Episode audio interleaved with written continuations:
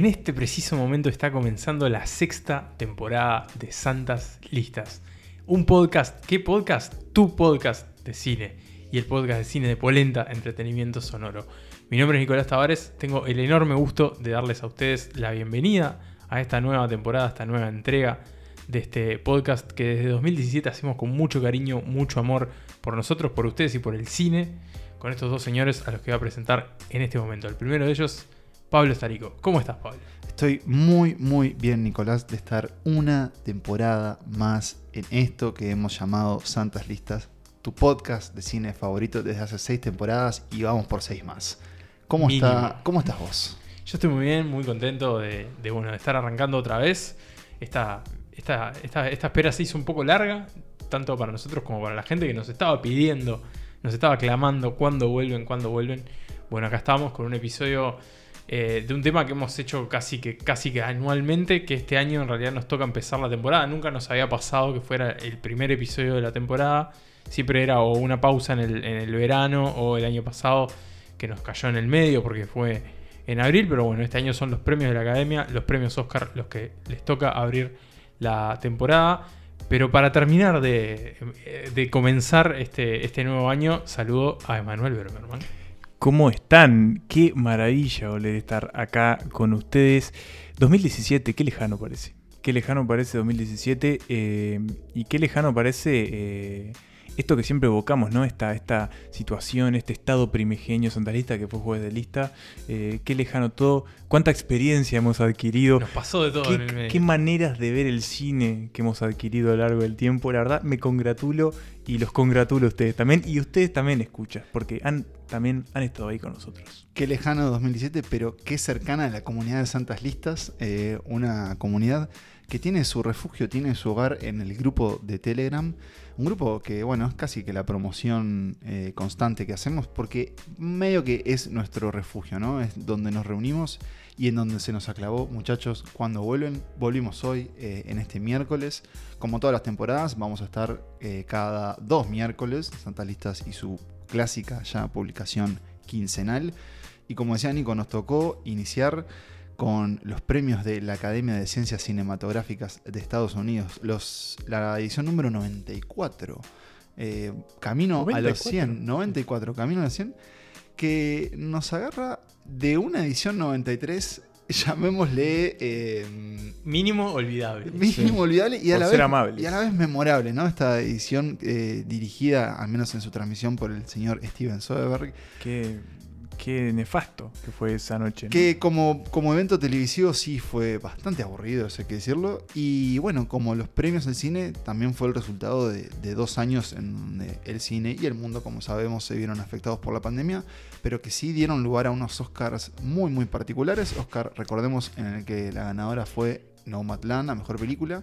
Y ahora sí llegamos a... perdón, me estoy acordando del final de esos Oscars y fue maravilloso. bueno, Anthony Hopkins. Bueno, no está. Bueno, está en, su casa en Gales durmiendo. ¿Quién fue? yo me estaba riendo porque me acordé del meme del video de Anthony Hopkins sacudiendo la cabeza. ¿Y quién fue que, dijo? Joaquín, Joaquín, Phoenix. bueno, nos vemos hasta el año que viene. Se fue el libreto, estaba la expectativa de que ganara Chadwick Boseman, ah, no sucedió. Un final anticlimático para, para unos Oscars, como dijo Nico, este, poco memorables, pero que ahora sí nos agarra con unos Oscar, diría yo, recargados, ¿no? Se recarga la vuelta a, la normalidad, incluso mm. por el hecho de, algunas cuestiones como la vuelta de los presentadores, que hacía varios años que no había. Que te confieso, no me tiene emocionado particularmente eh, este trío de conductoras. Pero creo que en general ya los Oscars vienen medio perdidos en cuanto a hacer el espectáculo. Sí, como que están tirando esos palos de ciego, ¿no? Sí. Es un poco anacrónico el presentador. La decisión de cortar premios de la ceremonia, que también, fue muy polémica, muy criticada. También. Que a, nosotros también nos parece un, despropósito. Pero que bueno, que también es como uno de esos manotazos de abogados de los Oscars que están como tratando de, de recuperar la audiencia perdida sin saber muy bien como a quién le están queriendo hablar. Y creo que de hecho hay como una cosa de que en realidad como que también están perdiendo un poco el favor del público que mira los Oscars con interés, ¿no? El público ese más, llamémosle cinéfilo, o un público más interesado por los premios que, que se quiere sentar a ver los premios una vez al año, comerse las tres horas, tres horas y media, el tiempo que sea, y ver toda esta celebración del, de al menos un tipo de cine, pero bueno, también han sido quizás los más críticos con Mm. esta decisión. Tengo una duda, Sí. que quizás algún escucha también la tenga, entonces de paso nos ilustran a ambos. Esta cuestión de que sacan las categorías del Oscar, de algunas categorías, ¿va a ser rotativo? Tipo, este año sacan edición y el año que viene te sacan dirección de fotografía. Algo de este año. Cuando la, la primera vez que sugirieron hacer eso sí iba a ser rotativo, esta vez no lo tengo claro.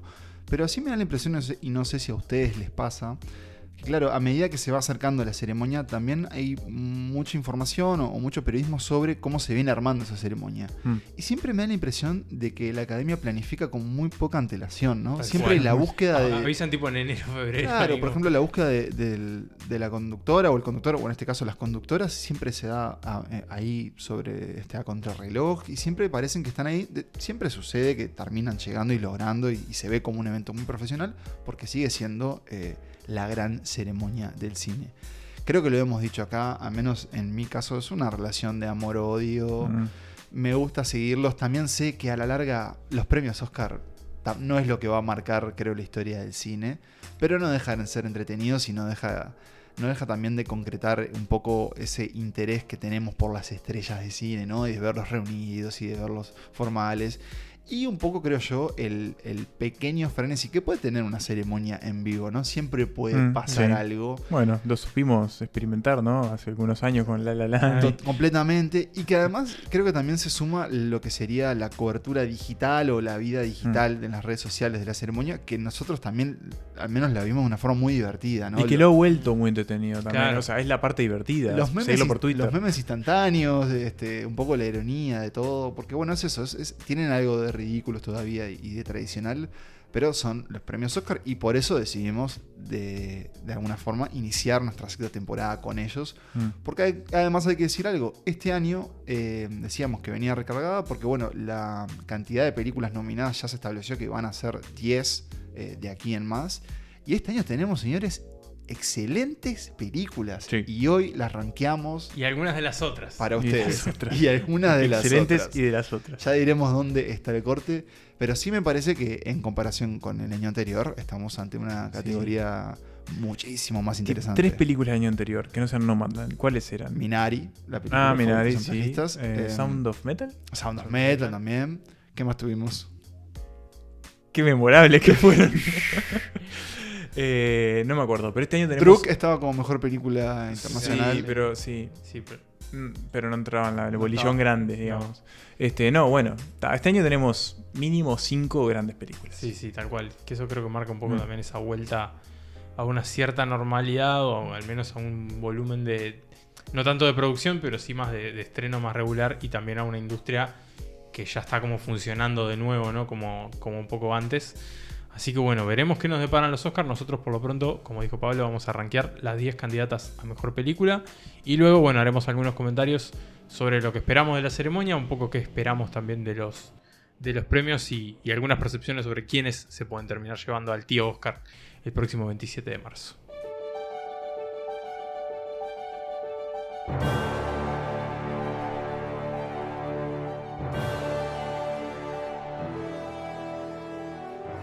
Se dirige un meteorito hacia la Tierra y tenés, y tenés la posibilidad de salvar dos cosas. A Vladimir Putin o a la película de la que vamos a hablar ahora. ¿Cuál, sal- cuál salvás? Polémico. ¿De qué película estamos hablando? ¿Qué película ocupa el último lugar en nuestro orden de favoritismo y cariño en las nominadas a mejor película de los Oscar? Emanuel Bremerman. No miren arriba. Don't Look Don't Up, Look Up, que esta es película de la que Adam mira para arriba en este caso, porque La es la que que está en el fondo de la tabla. eh, esta película de Dan McKay que se estrenó antes de que se estrenó, que venía con mucho ruido, ¿no? En la previa, no sé si recuerdan aquella como primera imagen de Leonardo DiCaprio y, y Jennifer Lawrence arriba del avión, era como, uy, la primera imagen de este tanque reforzado de estrellas con este director que había, que venía de dos muy buenas películas, eh, La Gran Staff, Staff, La Gran Apuesta Y Vice. y Vice, que a mí Vice me había gustado Sí. mucho, más allá de que creo que estuvo como en un escalón inferior este, a la gran apuesta. Entonces, había como mucho entusiasmo en ver lo que hacía McKay con esto. McKay también con el, con el éxito de Succession encima, con una cierta mirada entre nostálgica y reapreciativa de sus películas anteriores, también me parece, ¿no? Con el tiempo fueron como ganando un poco más de consistencia. Pero de repente se estrenó esta película en Netflix, la gente le empezó a dar clic y entre lo primero que se pudo vislumbrar era una grieta muy fuerte, ¿no? Mm. Los que amaban esta película y los que le parecía la quintesencia eh, del infierno. Eh, nosotros no sé si estamos de un lado o del otro de la grieta, sí no nos gusta esta película. No la tolero. Mm. Me sucedió Vos no la terminaste incluso, ¿no? No, no, perdón. Ah, no, no, no, no, Difame, pero no te estaba difamando, sino en el sentido de que no puedo terminar esto. No, no, no, la terminé y, y Ah. hasta vi su escena. Yo la vi en dos partes. Vi su escena post Yo no la vi. Eh, no la viste. Bueno, una, ¿no viste la escena post créditos? La postcréditos, la película sí, Está la- en la vi en el YouTube. cine, Eso te iba a decir. Una, eh, la pequeña aclaración es que también tuvo estrenos Cierto, en cines sí. y en Mm. Uruguay incluso tuvo unos días. Estrenaron esto y no de Power of the Dog. Sí, ahí tenés. Unos días antes que se vio esta sátira eh, ambientalista apocalíptica de Adam McKay, en donde DiCaprio y Jennifer Lawrence interpretan a un par de, mm, Científicos. de científicos, de astrónomos que eh, vislumbran que se viene un meteorito que va a acabar con Un la- cometa, un perdón. cometa. Gracias Nico por la aclaración. ¿No es lo mismo? Si no va, no, va a llorar algún astrónomo que Ah. No, no, no. escuchando. Eh, y bueno, y deben, es- ellos emprenden esta misión de avisarle al mundo, a los medios eh, y a la nación y a la presidencia de Estados Unidos que el mundo eh, tiene los días contados. Me está pasando algo con McKay y esto también lo digo, aunque en Santas Listas generalmente no hablamos de series. Empecé a ver la serie Winning Time. Winning Time, Yo donde, todavía no, no, no vi nada de donde se repite bueno, su vínculo con HBO, una serie que él de alguna forma este, impulsa y donde dirige el primer episodio. Me sucede que siento que McKay está eh, descontrolado eh, en, en su forma de, de filmar y de exponer sus ideas. Que sus ideas, en este caso, me parecen muy... Digamos, estoy de acuerdo con, con su mensaje ambientalista y decir, bueno, che, paremos el carro y miremos qué le estamos haciendo al mundo porque de verdad esto se nos va.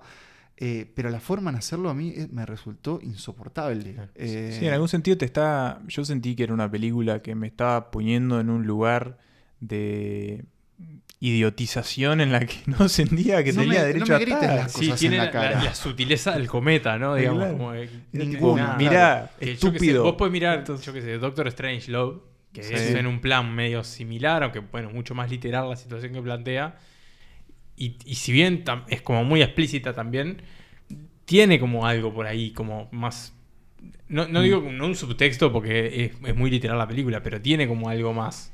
Hmm. Y acá es como, bueno, ah, eh, mi- miran, ah, y es como, nada, es esto, es como, te está agitando la antorcha en la cara, como, che, mira por acá, y Un, un- mon- montaje que, que- que no, que tampoco me, me parece acertado, ¿no? Hay, hay unos saltos, No, este, hay unas malo. decisiones, unos saltos de eje.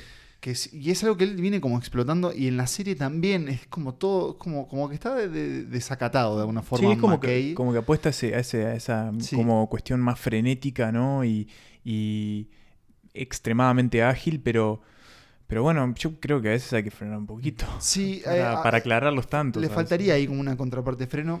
Eh, los defensores o quienes defienden esta película la, la, um, utilizan como digamos el argumento de es una sátira, en donde todo de alguna forma tiene que trabajar hacia la exageración. Pero en mi caso es eso, eh, es una película que in- inmediatamente una vez que terminó no tuve interés en volver a ver. Claro, sí, sí. Y no me parece una buena actuación de DiCaprio. eh, por, No. Digamos, ¿es por la que está nominado? No, No, no, no, está no, no, nominado. no, no, no. Así que a la academia tampoco le Tampoco parece que es una buena Pero bueno, uno también piensa por qué está nominada esta película acá, ¿no? Bueno, yo creo que ¿Qué Net- es lo que lleva? Netflix eh, ya ha establecido que puede llevar sus películas a los Oscars. Le ha costado conquistar Ganarlo, el premio. claro. De hecho, no tiene un Oscar en, en términos de ficción de Roma. mejor película. Pero Roma ganó el mejor premio película. Internacional, no. internacional. No, no, no, perdón, decía mejor película. Sí, el premio- Ese- el premio falta. el premio estaba grande, nominada, claro. pero no gana. Eh, y bueno, y es verdad que fue muy comentada, fue muy popular. Incluso aquí en Uruguay se habló Se mucho. habló mucho. Bueno, McKay viene de meter sus dos películas anteriores en esta misma Sí. selección, ¿no? O sea Mm. que es un, un cineasta que. Y de hecho, que, bueno, él estuvo nominado por alguna de ellas. Sí, por la gran apuesta. Mm. Sí, no recuerdo también por Vice, pero por la gran apuesta seguro. O sea que bueno, tiene un poco como esa. como esos antecedentes ya dentro de, de la academia. Pero bueno, creo que es- en realidad, para lo que es. El, el- el nivel de este año está muy por debajo, creo, de- del resto. Estoy de acuerdo. Em, ¿Pensamos que Don Look Up tiene chances para ganar el premio Oscar a Mejor Película? Van a tener que esperar al final de la lista para saberlo, porque ahí sí vamos a decir nuestras predicciones. Pero por lo pronto, lo que viene ahora es nuestro siguiente puesto, el número 9. You got 20 minutes. 20 minutes? Go.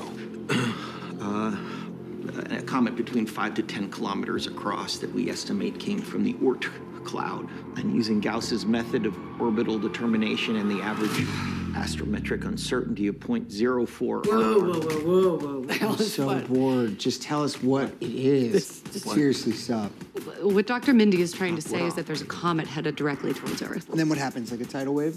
It will be far more catastrophic. There will, there will be mile high tsunamis. So how certain is this? There's 100% certainty of impact. La película que está en el noveno puesto de esta selección se llama Coda, un título que hace referencia un poco a la, a la música, que es una de las patas importantes de, de esta historia. Y por otro lado, en realidad es una sigla que significa Child, Child of Deaf, Adu- eh, Deaf Adults, que Sí. es, bueno, hijo de padres sordos, que es lo que le sucede a la protagonista de esta historia, una muchacha residente del estado de Massachusetts, que, bueno, que es la única persona con, con capacidad auditiva, digamos, dentro de una familia cuyos padres y su hermano mayor son todos sordos. Y entonces, de alguna forma, ella es como el nexo entre la familia y el resto del mundo, que, que, bueno, es esta familia que se dedica a la pesca en, en un, en un pueblo pesquero ahí de, de la costa. Y, De Massachusetts. de Massachusetts, Y que ella tiene, digamos, como descubre de alguna forma el, interés por el canto en, su liceo. Lo que, bueno, la lleva a plantearse, por un lado, su, su- vocación, que está como entre ayudar a la familia con, con el emprendimiento familiar, o, bueno, seguir este nuevo camino que, que descubre, que de alguna forma también simboliza como la división entre los dos mundos que ella habita, ¿no? El de las personas sordas y el de las personas que pueden escuchar. Así que bueno, esa es un poco la premisa de Coda, una película que es de Apple, otra empresa que, que apuesta al streaming, aunque acá en Uruguay se puede ver en, en Amazon. Dirigida por Sian Hader o Sian Hader. no sé Exactamente. Y que ha sido como la, la candidata, por un lado como la historia simpática ¿no? Mm. de estos Oscar, y por otro lado la candidata representante del cine independiente. Es una película que viene del Festival de Sundance, que fue una de las compras más caras. Sí, si no me equivoco, una compra histórica histórica. que y fue- que, se bueno, sucedió el año pasado y que de alguna forma em- Mm. empezó, dio el puntapié de, de la carrera de Coda hacia los Oscars. Exactamente. Y una carrera que viene muy bien en algunos términos, eh, específicamente en la parte de actuaciones. ¿no? Eh, y no sé si no podría dar una sorpresa, pero eso lo vamos a ver después. Coda Todo- que, que, que es una adaptación, digamos, Exacto. o una remake, o no sé cómo llamarlo en realidad, pero este, Sí, está como basada en, basada ¿no? en Sí. la- una película francesa, la familia Belier, Belier. Belier o algo así.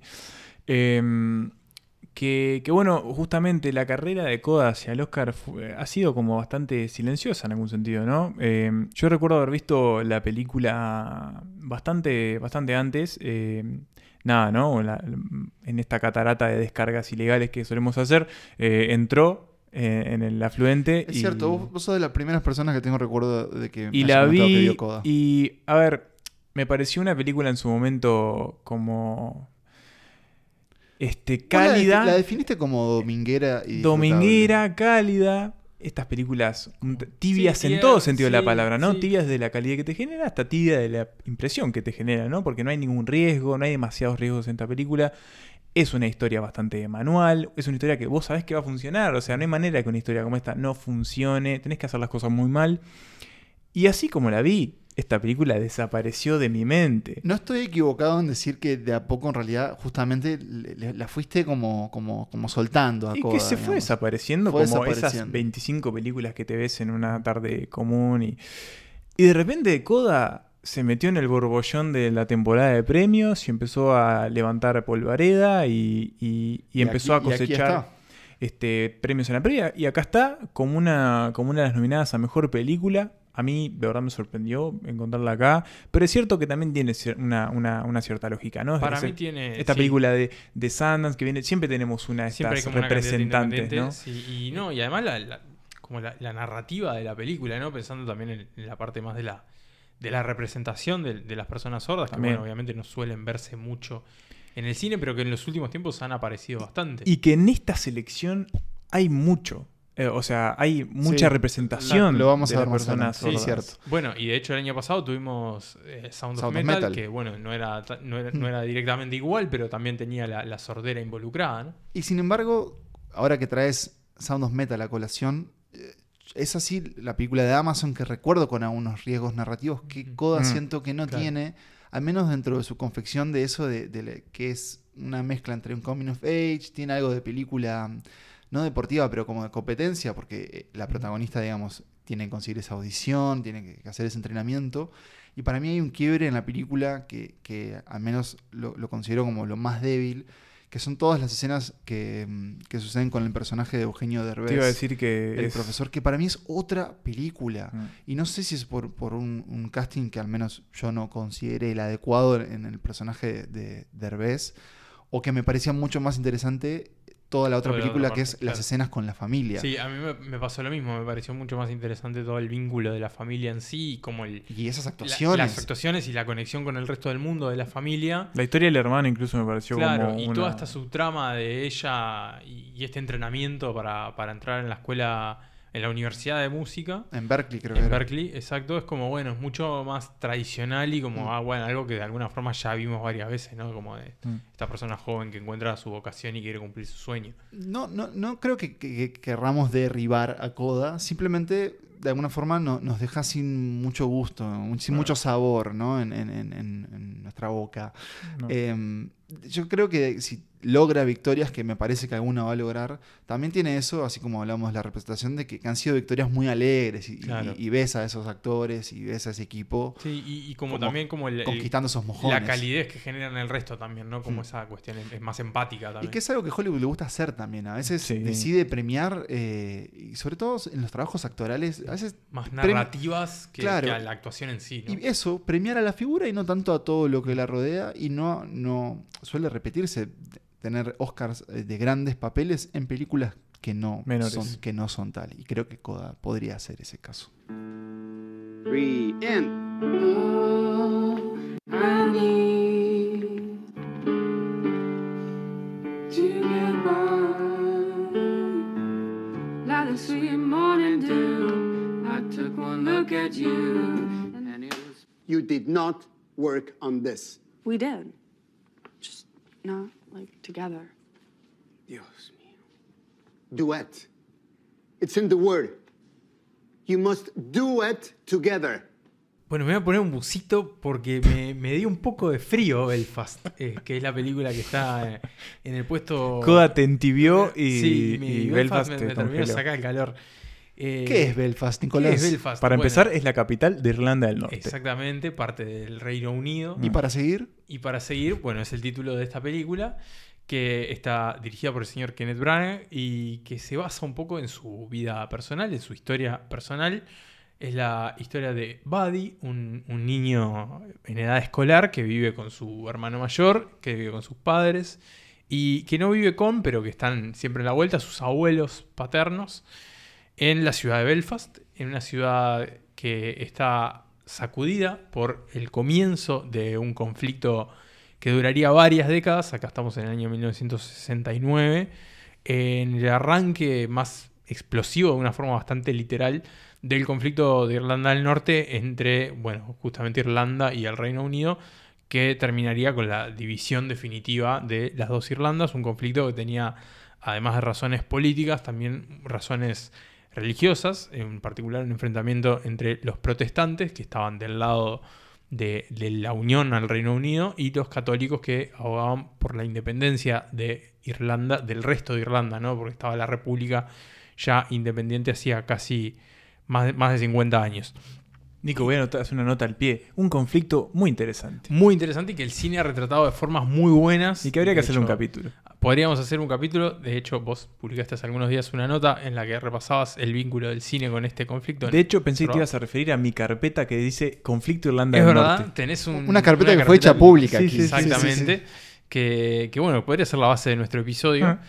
Y, y este conflicto es un poco el, el- el- el telón de fondo para lo que le pasa a esta familia, ¿no? Digamos que el, conflicto los atraviesa, pero no demasiado. Me da como un poco esa cosa de ahí, de ahí viene este frío, ¿no? Es como, bueno, ellos son una familia protestante, quizás no es el lado más, más interesantes del conflicto, ¿no? Que No, bueno, no. son un poco. Pero eh, eso no se le puede reprochar a alguien que está contando su historia de no, alguna Yo forma. creo que el pro- uno de los problemas que tiene Belfast. Yo estaba muy entusiasmado por ver esta película. Sí. A mí me, me te- me tenía mucho interés en y, ella. no y- alcan- y no alcanzó ese No, no alcanzó. eh, de hecho, vos ahora vas a contar un poco más, pero también me generó un cierto tedio en algunos lugares. Una película que dura una hora y media, o sea, Mm. ahí ya tenés un, un pequeño problema, ¿no? Pero yo creo que tiene que ver con lo que vos decís, Nico, es que está, me parece que es una película que se preocupa tanto por evidenciar que lo que te está contando está haciendo a través de los ojos de la infancia, de la inocencia y de este cristal que a veces es un poco como eh, entre nostálgico y, bueno, quizás un poco más fantasioso, que al final, o sea, hay cosas que los niños entienden y, y padecen de todas formas y acá está como totalmente, no sé, como borrado, corrido sí, para el costado. sanitizado, ¿no? Como- Tanto que empieza Sí. a ser como una versión muy lavada de Claro. todo lo que Mm. estamos viendo. Entonces, creo que ese es un, como uno de los grandes conflictos de esta película. Estoy de acuerdo que mm, hay, hay algo de, de artificial, eh, en todo cine hay algo artificial obviamente, pero en esto que se suponía que iba a ser un- una historia personal y Mm. Que de alguna forma debía acercar la experiencia de, de Brana, eh, digamos, de, de su infancia y de su familia a la que le, le rinde un homenaje, le- y, digamos, los construye, construye los papeles de, de- sus padres, de sus abuelos. Y, y esa, esa frialdad que, con la que Nico bromeaba al principio, yo sentí esa misma lejanía con, con una película que desde su inicio, con esas tomas este, casi que de dron de, de la ciudad en color, Una música un poco extraña, arrancando. casi como, como de sitcom. un videoclip de country, y dije, uff, esto, esto ya empezó raro. Y bueno, se transformó en algo no tan raro, pero sí en algo un poco aburrido. Y ese creo que fue mi, al menos mi experiencia con Belfast. No quiere decir que no, que, que no haya escenas que, que sí me llamaron la atención y, y esas interacciones, bueno, sobre todo en, en los, en los papeles de los actores este, más veteranos, ¿no? Tenemos, por ejemplo, la señora Judy Dench. Eh, y también al actor. Asian Hinds, que también me parece muy interesante. Mans Rider. Los padres también me, me parecieron. Y muy- ahí también, de nuevo, tenemos como en el caso de Coda, esas escenas familiares también me- Sí. me- me- dentro de ese hogar, dentro de, de, mm, digamos, del reflejo de cómo lo que estaba pasando en esa crisis social, cómo reflejaban esa crisis familiar, también era interesante. Pero ahí venía Belfast con una máquina que se terminó quedando. Mm. Y de hecho, en algo que- los rieles. Que me parece que, que tiene que pasar en una película que está protagonizada y que gira en torno a un niño. Es que el niño tiene que ser también, en algún sentido, como un personaje simpático. Sí. Que te... Bueno, creo que y este era es. como que, la verdad que a mí me da igual este En pibe. sus expresiones, a veces es como muy, muy tierno. En términos de películas en blanco y negro con actores eh, actores pequeños, venía una competencia venía a la hora muy alta con Camón Camón, ¿no? La Sí. película de Mike Mills que no está nominada, pero No que era una película pero que no, pero que recomendamos fervientemente y ahí sí tenés un- una gran actuación de parte de un niño. Belfast, sin pena ni gloria. Eh, le deseamos lo mejor a Kenneth Branagh en el resto de sus días. There's a house that goes with it. We get it rent free, with a chance to own it if things go well. A wee bit bigger than what we have here, a room for each of the boys. There's a wee garden too. Are you allowed to play football in that garden, Daddy? Aye, son. If I say yes, there's more money straight away. We could start getting on top of that back tax now. This family's not going to get another chance like that in this town, not now. Here, watch out for that traffic there. I'm watching it now, Mommy. It's okay. Pásenme la pelota que me toca sacar a mí, porque la película que sigue en esta lista, en este ranking de santas listas eh, de los premios Oscar, eh, la película que sigue es King Richard, Rey Richard, Una familia ganadora. una familia ganadora en su traducción al español. Eh, la película que, digámoslo, le va a dar a Will El Smith el Oscar, eh, más de- como decíamos más temprano, ahora al final del episodio haremos nuestras predicciones.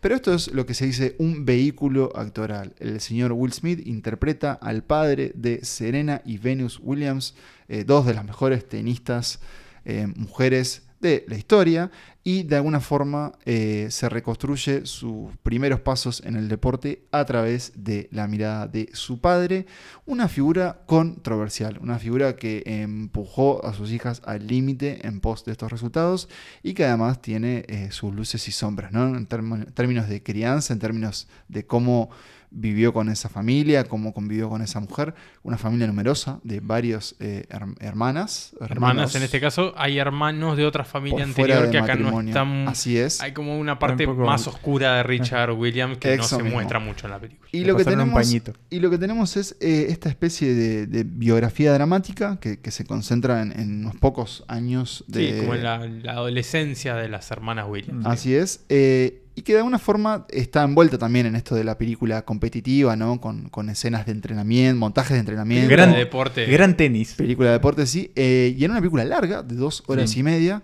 en donde tenemos a Will Smith desplegando todo lo que un actor dramático puede hacer. Emoción, aliento, motivación, un acento raro. Eh, se está- babea en un momento. Flatulencias. Flatulencias, está envejecido. Utiliza todo el arsenal que en la historia de los premios Oscar los actores recurren para obtener ese premio. Y yo tengo que decir que lo hace de una forma que para mí fue convincente. King Richard no es una gran película, pero es una película que al menos yo la viví como creo el, el ritmo y la energía que la película te quiere proveer. Que es una película muy... Muy dinámica. Sí, Mm. muy- como con mucha este, muy kinética, Muy- ¿no? Ay, claro. Eh, y que y a la vez todos los, al menos ese trío principal de, de, de actor y actrices es muy carismático, porque las hijas, las, las intérpretes que hacen de, de Venus y de Serena, también son muy buenas. Entonces de ahí, entre cliché y cliché, la película te va llevando... Sí. Y es muy, es muy entretenida, además. y es muy ¿no? entretenida. Es muy y cuando terminó, que el final también me pareció como un buen final, dije, bueno, bien, Will, gracias por esto. Sí me pareció un poco raro, obviamente, esto no deja de ser un homenaje de, de unas Sí. hijas a un padre, de hecho... Ellas son las productoras de la Eso, película. ellas son las productoras en esta. Entonces hay algo en Dogami con toda la experiencia que me resulta raro. También me resulta raro que, bueno, no sé si raro, pero tal vez no me sorprende que el, el verdadero Rey Richard no lo veamos en público mucho Claro, en lo que sería el, el camino a los Oscars, ¿no? Mm. Las que están haciendo el trabajo de promoción Son duro ellas, son claro. ellas. eh, y es que bueno, evidentemente obviamente le dieron una lavada de cara importante. Sí, claro. Este señor. Y, y bueno, y ellas son la- las, las figuras, ¿no? Más Mm. allá de que me resulta muy raro este, este, este hecho de película deportiva biográfica contada a través del, De los ojos, no de las sí. deportistas en este caso, sino del, del padre. Que de hecho, por un lado tiene sentido porque, bueno, no deja de ser el entrenador, el- el- como el arquitecto de sus carreras, pero te dan no ganas de ver la otra película. ruido, claro. La de Creo las que vos lo decías, Pablo, que Sí. te dan ganas de ver la, la película de Serena, por Sí, ejemplo. claro. sí, sí, sí. Que hay que decirlo, esta es una película que se enfoca mucho más en Venus, Sí. que fue la que Sí, bueno, primero por la logró, mayor, ¿no? sí, Claro, sí, sí, este, como el, el salto a la fama. Pero creo que sí, que Ray Richard no va a quedar en el panteón de las grandes películas deportivas, pero en estos Oscar llega a mitad de tabla y la verdad que... Y a nuestra mitad de tabla también. Sí.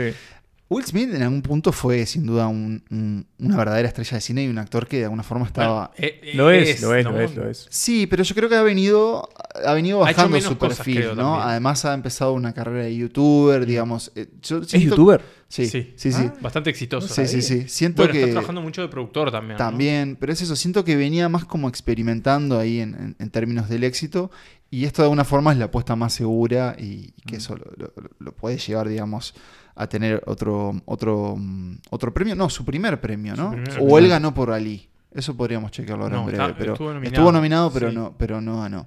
Acaba de ganar. A mí una victoria de Will Smith me alegra, pero porque Sí. de alguna forma siento e- ese vínculo con él. Recordemos que el milenio empezó con el Will Enium y seguimos viviendo en él.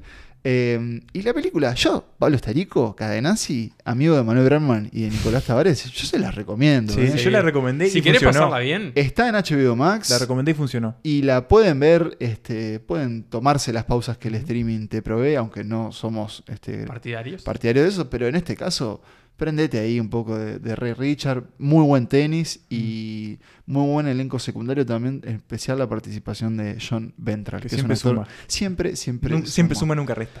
Eh, y así sumó puntos King Richard para este lugar en nuestra lista. Y vamos a el siguiente puesto que, ¿qué es, Emma? El poder del perro. El poder del perro. I know you love Venus. And all this is exciting, but it's a little hard for you too, huh? Can I tell you a secret? Your sister is gonna be number one in the whole world, no doubt about it. I know that. But you, you gonna be the best that ever was. you're gonna be the greatest of all time. You know how I know? El poder del perro, lo dijimos, es el puesto número, Nico, 6. 6 en esta lista de cara a lo mejor del Oscar Que ahora por sí arranca, ¿no? Ahora sí arranca, este es el corte, Pablo Estarico Cadenazzi lo dijo en la previa, hay un corte en el poder del perro, el poder del perro llegó ahora y a- acá está el corte con el, El poder corte del de, perro. de nuestro ranking. de el corte, lista. acá empiezan las películas buenas, podemos decir. Muy buenas. Muy buenas. Eh, no sé si recuerdan, pero yo elegí El Poder del Perro como una de mis película- películas favoritas del año pasado.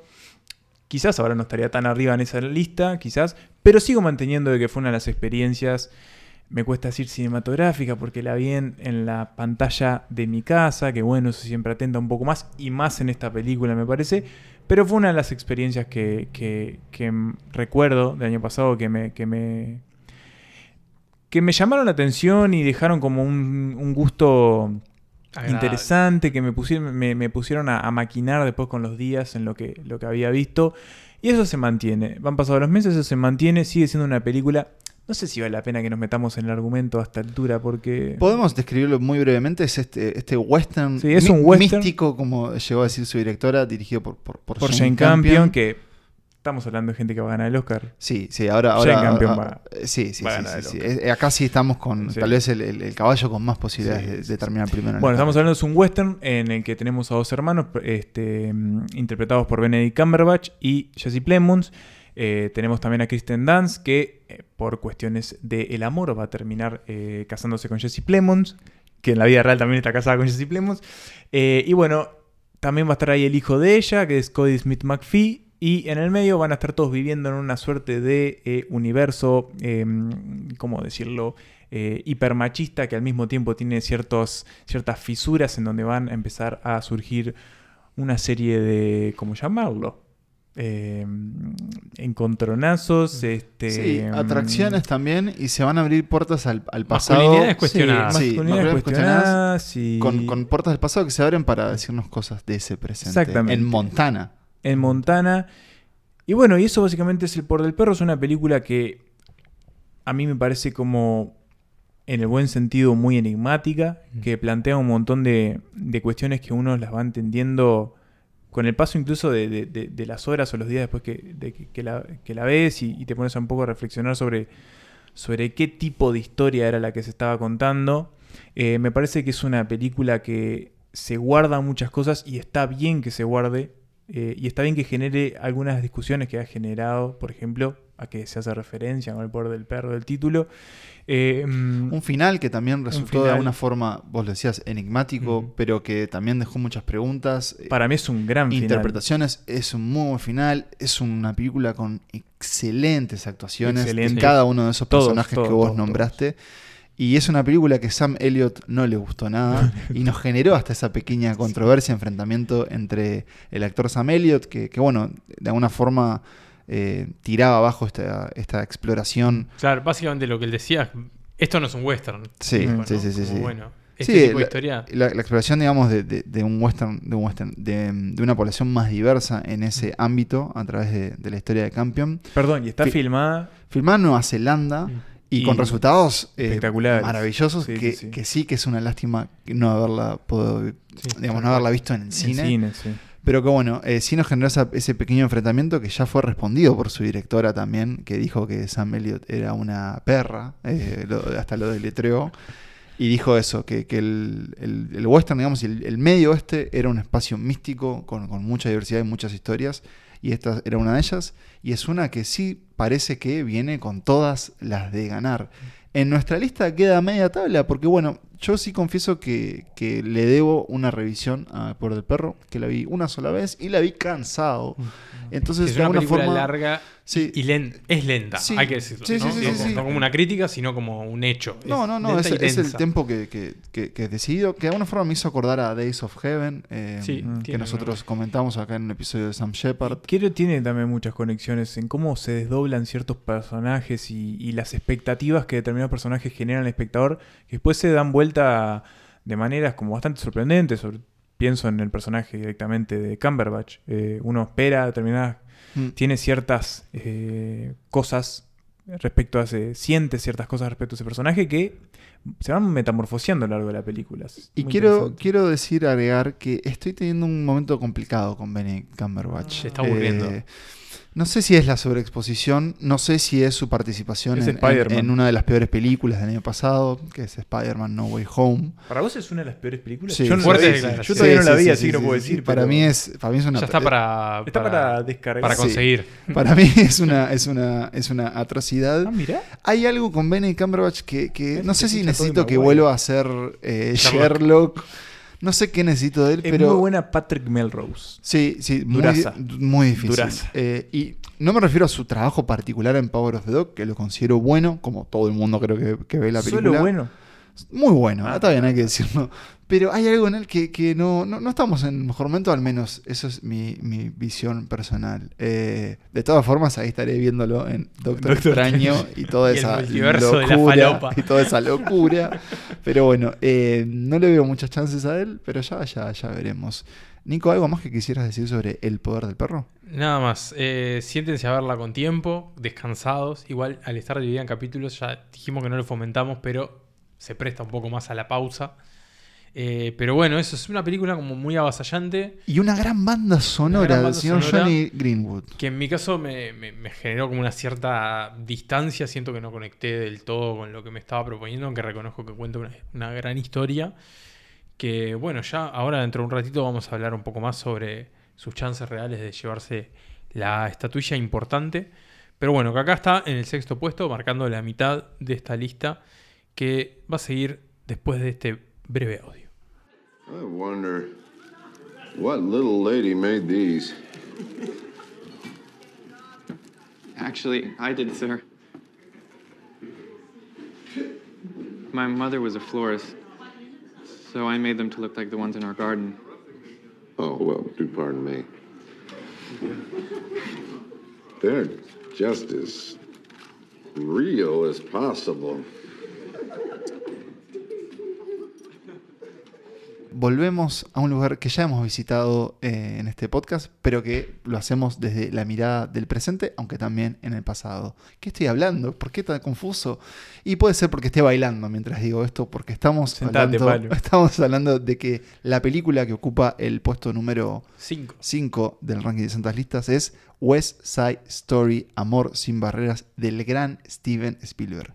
Eh, una nueva versión de este musical de Broadway que nosotros, eh, digamos, analizamos en nuestro episodio sobre musicales de la temporada pasada y que ahora nos toca eh, revivir en esta lista. Me sucede algo parecido a lo que le pasaba a Emanuel en su lista, y es que yo incluía West Side Story en el puesto número 10 de mi lista de las películas favoritas del año pasado. Y la verdad que sigo orgulloso de esa decisión. Y sí me pasó algo particular y es que vi esta película solo en esas breves semanas en las que estuvo en cartel porque tuvo la... Muy poquito, yo no llegué. Duró menos que una de las canciones Sí, musical. totalmente. Tuvo la mala suerte de estrenarse en el mismo momento que Spider-Man No Way Home. Que para vos, recordemos, es una de las, Las peores, películas del siglo. de- Ah, no, de no la historia del no cine. era tanto. Em, y que bueno, ahí pasó en un, eh, eh, muy fugazmente y que muy poca gente vio, pero que sí tuvo otras oportunidades, específicamente, bueno, está en streaming en Disney Star Plus. En Star Plus, gracias Nicolás. Perdón, en Disney. En Disney, Disney Disney Plus. En Disney Plus. Todas partes del ratón. Y bueno, aquí en, en Montevideo eh, la Cinemateca hizo unas funciones, eh, digamos, un reestreno que creo, si no me equivoco, Manuel, vos la viste ahí. Ahí. Y ahí creo que pudiste comprobar un poco lo que me había Pude. pasado a mí, y es que salí maravillado del talento del señor Steven Spielberg. Nosotros, incluso en el episodio musical, les confesamos que no es el género eh, al, que, al que orbitamos más rápidamente. De hecho, hicimos bastantes trampitas en nuestras elecciones pasadas, pero en este caso es una película que desde el, desde el minuto 001 la boca se empieza a abrir y quedas boquiabierto hacia la forma que tiene Spielberg de filmar y de hacerte, digamos, sentirte cautivado por estos números musicales de, música y baile en esta historia de enfrentamiento barrial, de gentrificación y bueno, una historia de amor que está en el centro Y que no tiene barreras. y que no tiene barreras. ¿Qué opinan de este Spielberg, muchachos? Creo que es interesante ver cuando un director y busca a su edad. a su edad busca como determinados riesgos. eh, Porque Spielberg tranquilamente podría sentarse. Primero podría sentarse a contar la Sí, guita. sí, por supuesto. después. eh, después se podría sentarse a producir, no sé, 500 películas de Indiana Jones y ta, que las dirija, no sé, Colin Trevorrow, ponele. y después podría hacer películas como. que no le reportaran como. en algún sentido ponerse en. Eh, no en riesgo su, su, Su prestigio, su ¿no? prestigio porque es imposible. No, pero, cuando, sí que cuando le- se anunció que él iba pero a sí hacer. que lo pusieron a trabajar, porque en esta Sí. película, evidentemente, él se debe haber Sí, tenido sí. que poner a trabajar, sentar, bueno, ¿cómo voy a filmar esto para Sí. que esto sea algo atractivo para, para Eloy? Y eso, ¿y cómo me meto? Con un clásico. Porque Claro, West Side Story, la, la original, eh, nosotros lo comentamos, es eso, es un clásico, además es una película también que, que- que fue premiada, entonces Sí, ganadora del Oscar. De ganadora del Oscar. Sí, eh, la necesidad de recontar esta historia, digamos, tenía que tener una justificación, al menos en el caso de Spielberg. Y la tiene desde la, eh, ya de pique de por cómo la película te abraza desde el primer momento, ¿no? Es, es muy impresionante cómo, obviamente los números son muy impresionantes, está la escena del baile, que es una de las que primero te quita el aliento. Esa que- toma continua es que es increíble, pero después lo mismo cuando cantan, ¿cómo es? En América y cambia, salen a la calle, todo eso es increíble, pero también eh, hay un montón, hay, es medio simple lo que digo, pero hay un montón de cine, por ejemplo, esos momentos en, en donde, no sé, Bernardo está sentado en la mesa y llega María y... Sí, cualquier momento mínimo tiene un montón de, de de- de- de- de aspectos que se le pueden mirar y aplaudir. Fotografía de Sí. Janusz Kaminski, Sí. eh, un Y- colaborador de Spielberg. Y hay muy buenas actuaciones de nuevo, salvo la de Ansel Elgort, Elgort que es, Vos no sos nada fan de Ansel es Elgort. de cartón. Es, es complejo. A mí no. Complejo no- por no decir malo. No me pareció que hundiera tanto las escenas él Para en, mí, en sus y películas. las partes que canta. ah, Sí, sí, Ah. sí me resultó más interesante el resto del elenco, en particular Mike Feist, que hace de Riff, me pareció Mm. como, decir, "Don- denle otra próxima película a esta persona. Y bueno, tenemos en el caso de las actrices a Rachel Segler y Ariana DeVos, dos figuras que yo no conocía. Y que bueno, también están ahí entre, al menos en, en el caso de Ariana, está entre las Mm. máximas que es candidatas. la que hace Anita. Nico, ¿cómo. ¿cómo te trató A mí Steven a, vos? me, me fascinó eh, West Side Story. De hecho, me animaría a decir que es mejor que la, que la del 61. Me gusta. Lo que te había gustado mucho. me que me había gustado mucho. Creo que, que Spielberg logró de alguna forma actualizar la historia, más allá de que, que se ambienta en el mismo periodo temporal y que básicamente la historia es la misma, pero le agrega como algunas facetas más que la hacen un poco más interesante, como rodea esta historia de amor que está en el centro de una forma también un poco más, más atractiva, que bueno, obviamente creo que también hay una cuestión de al ser una película contemporánea uno la siente más cercana que, que una película de 1961 hecha como dentro de otro, Sí. otro registro y otro código, ¿no? Pero Con actores que no están pintados, por con ejemplo. actores que no tienen la cara pintada, Sí, por ejemplo. sí. Blackface. Sí, pero, pero creo que bueno, a nivel de- del lenguaje que usa Spielberg y a nivel de la, de la forma en la que cuenta esta historia, me pareció mucho más cercana y mucho más poderosa de alguna forma. Que bueno, creo que eso le da como ese plus a este, a este remake, que nunca es una tarea fácil, pero bueno, Spielberg, ni que decirlo, salva con una excelente nota y que acá se mete en el quinto puesto. Tony! Tony! Tony! Tony! Give me the gun! Call off the It's rumble. mine, It's mine. It's yours. Fellas, does it look to you like this is his gun? All right, let's get some beer and some weed and let's go to the zoo. Like the old days, huh? Yeah. I will if you will. You know me, brother. I don't look back. Why, you afraid of what you're gonna see? No, I look ahead. I want to be prepared in case they come prepared. So give me the gun, Tony. I mean it now. Esta es quizás la, la tapada de esta lista de los Mm. Oscar. Una película que pasó bastante en silencio por, por los cines. Una película que dentro de estas 10 películas no suele estar mucho en la conversación de los Oscar. Mm-mm. Está como ahí, como en un segundo plano. Pero que la verdad es un excelente noir dirigido por Guillermo del Toro, a quien algún día me encantaría tenerlo acá en este podcast hablando de las películas de su vida. Vení, de Memo, vení, Memo, servite otro tequila, dale. Exacto. El señor Guillermo del Toro, que bueno, que dirige Nightmare Alley, El Callejón de, De las almas perdidas. Está- Gran título en español. Gran título en español, no es algo que suele suceder, pero acá pasa. Esta película que se ambienta en la... en la Post-depresión. Post-depresión, exactamente, década del 30. Que, bueno, sigue a un poco... al- empieza como en el mundo de, de los... Del de De, los circos, de, de estas ferias itinerantes. Perdón, empieza con una escena en la que no sabes dónde estás parado. Una filmada- casa prendida Sí. a fuego. Y alguien que escapa. ¿A dónde escapa? Al Espectacularmente. circo, se va con el circo. El señor Bradley Cooper. Exactamente. Eh, una figura que ha sido. Que su- cuya obra ha sido controversial para este podcast. Me refiero Sí. a su obra detrás de escenas. Detrás de cámaras. Ah, sí, sí, sí, porque bueno, hizo una película ahí que, que Una muy quizás buena- es peor que Spider-Man. Una muy buena película que es Nación Estrella, pero que aquí lo tiene bajo la orden de Guillermo del Toro, en un personaje que escapa, consigue un trabajo en el circo y ¿qué más, Nicolás? Y que después se termina convirtiendo en un estafador. Mm.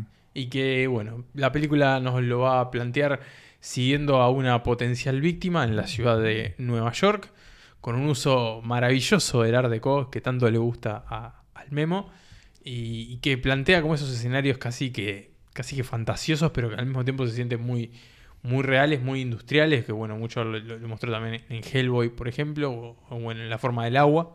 Y que, y que acá están al servicio de esta historia de, de- de crimen, de, de, de de engaños, engaños, de romance. Y de, y de, de estas almas perdidas, ¿no? Que, que estos, estas personas que van por el mundo Es supervivencia. sup- sobreviviendo como pueden y que no siempre terminan de la mejor manera. Sí, la codicia también, ¿no? Y, y la avaricia de un mundo, o al menos de personas que venían de uno de los peores momentos eh, en, en la historia, en el caso de Estados Unidos, y que están dispuestos a hacer todo justamente para, para sobrevivir. Del Toro nos había dejado un gusto bastante empalagoso en su última película. Por no decir amargo. por no decir amargo, en, en la forma del agua. Eh, y creo yo que también ahí veíamos cómo su, no sé si su obsesión, pero por su interés por narrar visualmente y por esos mundos que él construye y por cómo mueve esa, esa cámara para mostrarte cada uno de esos detalles en los diseños de producción. Eh, esta es una película de una forma casi que está dividida en dos, podríamos decir que hay hasta dos películas, y tenemos el mundo del, circo por un lado, después un mundo más como de la alta sociedad, este, en, en donde hay intereses por lo oculto, por la magia negra o la falsa magia negra. Eh, y que creo yo que Del Toro estaba un poco perdido en esa búsqueda. Y acá lo vemos bastante más cínico, bastante más negro, bastante más oscuro. Eh, y con un gusto más por lo jodido. Y creo que esa combinación fue lo que a mí me terminó de convencer. Es que a mí Y no me- lo vamos a decir, pero un final bien Sí, hijo sí, de sí. puta. Bien Sí, sí. mala leche. Es que a mí me compró cuando me di cuenta que la película solo se metía para abajo. Solo Claro. abría el hueco y ese hueco era cada vez más oscuro. Y allí nosotros. Cuando la- yo creo que la clave estaba en el momento en que hay determinado personaje que es uno de esos personajes que están construidos para que a vos te caiga bien y sea como esa especie de, no sé si compañero del protagonista, pero en algún sentido una, ah, es- funciona como una suerte de, de- de padrinazgo. Y en el momento que a esos personajes les va mal y Ya te das cuenta que se no- entierran de no cabeza, sabes que la cosa viene brava. Y ahí me compró y dije, Guille, te perdono la forma del agua Vamos y arriba. estoy acá con vos. en Esta es la, esta". la película más real, entre, entre comillas. Real no, quizás no, no Sí. debería Es que sí, realista, eh, de- no no, tenemos si elementos de fantasía. Coquetea con lo fantasioso, es No, una no hay, película. Es que todo teatral, Claro, que es todo fantasioso. teatral. Y ahí creo que está esa búsqueda interesante. También tiene un elenco que me parece muy, el elenco- muy bueno. Déjame tirar unos nombres. Bueno, Bradley Cooper a la cabeza. Kate Blanchett, Tony Collette, William Defoe, Rooney Mara, Ron Perlman, el señor Holt, eh, Holt McClany de Mindhunter también Mindhunter, fue como. Van apareciendo esos rostros. Bueno, el propio Buster Scruggs. em, Sí, al, fin, al final, sí. Sí, Eh, eh, Tim Blake Nelson. Tim Blake Nelson. Eh, Digamos, creo que Del Toro tiene todavía ese, ese atractivo que hace que, que- que- que los actores y actrices quieran trabajar con él y estén dispuestos como a estos experimentos estrafalarios, caros, una película de, Mm. de un presupuesto, y que también creo que se vio desfavorecida eh, por esa, La compra. ese lugar en el que quedó 20th Century Fox o ahora 20th Century después de la compra de Disney. Es una película que eso se estrenó, como dijo Nico, incluso en Estados Unidos, medio que la mandaron al muere. A mí me da la sensación de que eh, a veces lo decimos y lo decimos como medio a la, lige- a la ligereza, pero a la ligera, que es como esas películas que no se hacen ya, ¿no? Porque es una película gigantesca, de lo que parece verse, una película muy larga, muy cara, llena de actores prestigiosos, eh, que no se enmarca en ningún tipo de franquicia o con un director que sabe lo que hace, que quiere contar cosas, que ha construido determinado legado fílmico, cinematográfico a lo largo de su historia. Eh, y eso, y consigue el respaldo como para hacer esta película. No es tan usual que encontremos este tipo de películas en el cine. Y acá a Uruguay llegó, creo que los tres tuvimos la oportunidad de verla en el Sí, cine, y fue como sí. una experiencia súper grata encontrarse con algo así. Y por eso es que está acá, en el cuarto puesto de esta lista. Eh, y ahora vamos a ver quién arranca el podio. Doctor, Mr. Carla. What's that? Your half. That's split 50 50. Not interested. I got what I wanted. But you should have seen him. My God. I think they'll be talking about that the rest of his life. I think every time they tell it, it'll just get better and better, bigger and bigger. Toast then to your success. Uh, he asked me to uh, see one of his friends.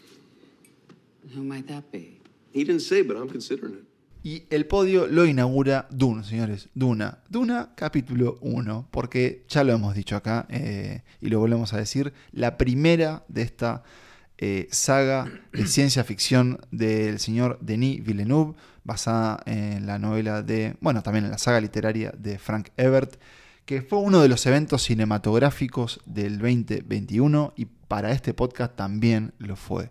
Eh, vivimos, recuerdo yo, el preestreno de Dune como uno de esos regresos al cine que esperábamos con ansias y nos fuimos muy, muy Mm. satisfechos. Fue una película que inmediatamente volví a ver en el cine. No llegué a la tercera revisión, pero sí ya me la he topado en, en el cable. Y debo decir que, que el, el llamado a la aventura del, de este personaje interpretado por Timothy Chalamet, de Paul Artridis, sigue siendo épico, sigue siendo interesante, sigue siendo visualmente una de las películas eh, tal vez como más eh, llamativas del año pasado. Más impresionantes. Más impresionantes, más colosales y que viene en este caso, eh, al menos en el contexto de estos Oscars, a decir, señores, denme todos esos premios que calificamos Técnicos. como técnicos porque se los va a llevar Dune, Mm. se, los va a llevar se los va a llevar Warner Bros. y no va a ser el caso de Villeneuve porque no, No está nominado. no está para, para mejor director. Porque bueno, es un poco el que, El que orquesta conduce, todo, ¿no? claro, todas esas, esas otras categorías que están nominadas. La academia tiene eso a veces, ¿no? Sí. Tiene a veces esa, esa de hacer como esos oídos sordos en- con algunos referentes. También es cierto, hay cinco lugares, no, Sí, todos, lo, elegir. no todos lo pueden ocupar. Pero sí, sí es extraño, porque además en el caso de Dune, Villeneuve venía como con, con todo el trasfondo que tiene la propia producción o el, el propio... Camino de Dune al Eso, cine, el ¿no? camino de Dune al cine, desde la fracasada versión que nunca pudimos ver de Alejandro Jodorowsky hasta la... eh, con Fracasada versión que sí pudimos ver de David Lynch. de David Lynch. Eh, y que ahora llega en una apuesta que de alguna forma creo que se la consideró como un gran blockbuster adulto. eh, que también a mí, por lo menos ahora, sí siento que, que- que el entusiasmo que mantuvimos por Dune el año pasado sí se mantiene, pero también es cierto que ahora nos vamos eh, queriendo acercar a su, continuación, parte, claro. su segunda parte y cómo va a recontextualizar esa primera parte. Y falta, empiezan los rumores de, de- El elenco de los que se van a incorporar para la segunda parte. del elenco, así es. eh, pero tengo. Me preocupa pensar si en realidad la 2 no va un poco a mancillar eh, el resultado de la 1. Yo ¿no? confío. Yo confío también. Confiamos en Villeneuve. Sí, confiamos Bien. en Villeneuve, confiamos en, Porque ahora le queda la parte más sustanciosa. en las capacidades. Sí, a ver, claro, eh, creo que lo peor Ya se sacó o toda lo la más complejo, arriba, todas lo- las explicaciones No tiene que empezar a explicar. Ya presentó algunos sus personajes y ya. en- Y el en- conflicto, ya Claro, está, o sea, entabló el gran conflicto, es cierto. Em, también hemos confesado en este podcast que tenemos un vínculo complicado con Chalamet. Sí. Es un actor que apreciamos, pero que sentimos que no se lo ha cuidado o él al menos está De en hecho, un- Sí, su, que está como su sobreexpuesto aparición en, sobre todo, su ¿no? aparición en Sí. No Miren Arriba Sí, es no la nombramos, pero sí, eh, fácil- fácilmente vergüenza ajena. eliminable. O sea, estamos hablando de un actor que más o menos todos los años está en dos películas nominadas al Oscar, ¿no? Es Sí, una y- que sigue teniendo proyectos en, en carpeta muy interesantes. No sé si la de Willy Wonka es, es la, la- en la que tenga ganas de correr, a ir a ver al cine. ¿La de Bob Dylan? Pero la de Bob Dylan interesa. Bueno, se reúne con, con, con Guadagnino. Entonces, eh, Chalamet tiene mucho por dar. Y este No lo paso. rompan. No lo rompan. Esto fue su, su- creo, su llegada al cine más, más comercial, hay que decirlo, ¿no? Es un actor que no, Sí, ha, to- como- no ha claro. tocado el cine de superhéroes por Ya- ahora. ya le va a caer. Es como su gran papel Claro. taquillero. ¿no? y, y que optó. Eternal, bueno, sí, no sé, no creo- por ahora no creo, no. pero digo, a la larga Marvel se va a comer, Marvel y Disney se van a comer a todos. Pero mm, él eligió esto y sí me pregunto si no llegaremos a Dune parte 2 con una inversión en cuanto a- al tamaño o escala de, de celebridad o, de atractivo como, como estrellas, con el caso de Zendaya. Me Mm. pregunto si Zendaya no será una mayor estrella que Chalamet y que cuando lo se eclipse. estrene. Porque además la película va a estar más concentrada Sí, en ella, ¿no? dijo Vimos muy Villeneuve. poco. ¿Lo dijo Villeneuve? Que ella va a ser la protagonista de la segunda parte. Es que en la primera parte estuvo dos Sí, minutos. dos minutos. Sí, el- Hizo unos avisos de perfume en el medio como- y como- apareció al final. Como hoy decimos. Eh, eso. Dune viene a por los premios técnicos y ahí parece que se los vaya a llevar, pero entre todo sí le agradecemos esa gran experiencia, ese gran viaje que fue ir a visitar el desierto de Arrakis. De Arrakis, My Arrakis diría el Gran varón. personaje Javier Bardem. La segunda vez que lo vi lo aprecié mejor todavía. El minorías, qué Es- grande. el, el muy- buen patrón de la arena eh, en este el caso. minorías es- El minorías. Eh, Yo y también, que es una minoría. Y también un gran, español. un gran papel de Oscar Isaac en, en lo que fue un gran año Qué para, para Oscar Isaac. Qué barba. hombre y qué barba y qué película Dune que inaugura el podio de Santas Listas con los Oscar número 94. You dismissed my mother in her own house. Come here. Kneel. How dare you use the voice on me?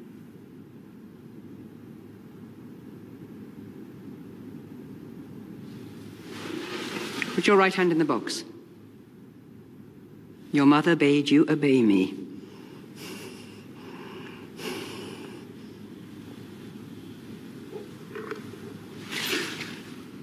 I hold at your neck the Gom Jabba. A poisoned needle. Instant death. The test is simple. Remove your hand from the box, and you die. What's in the box? Pain. No need to call the guards. Your mother stands behind that door. No one will get past her.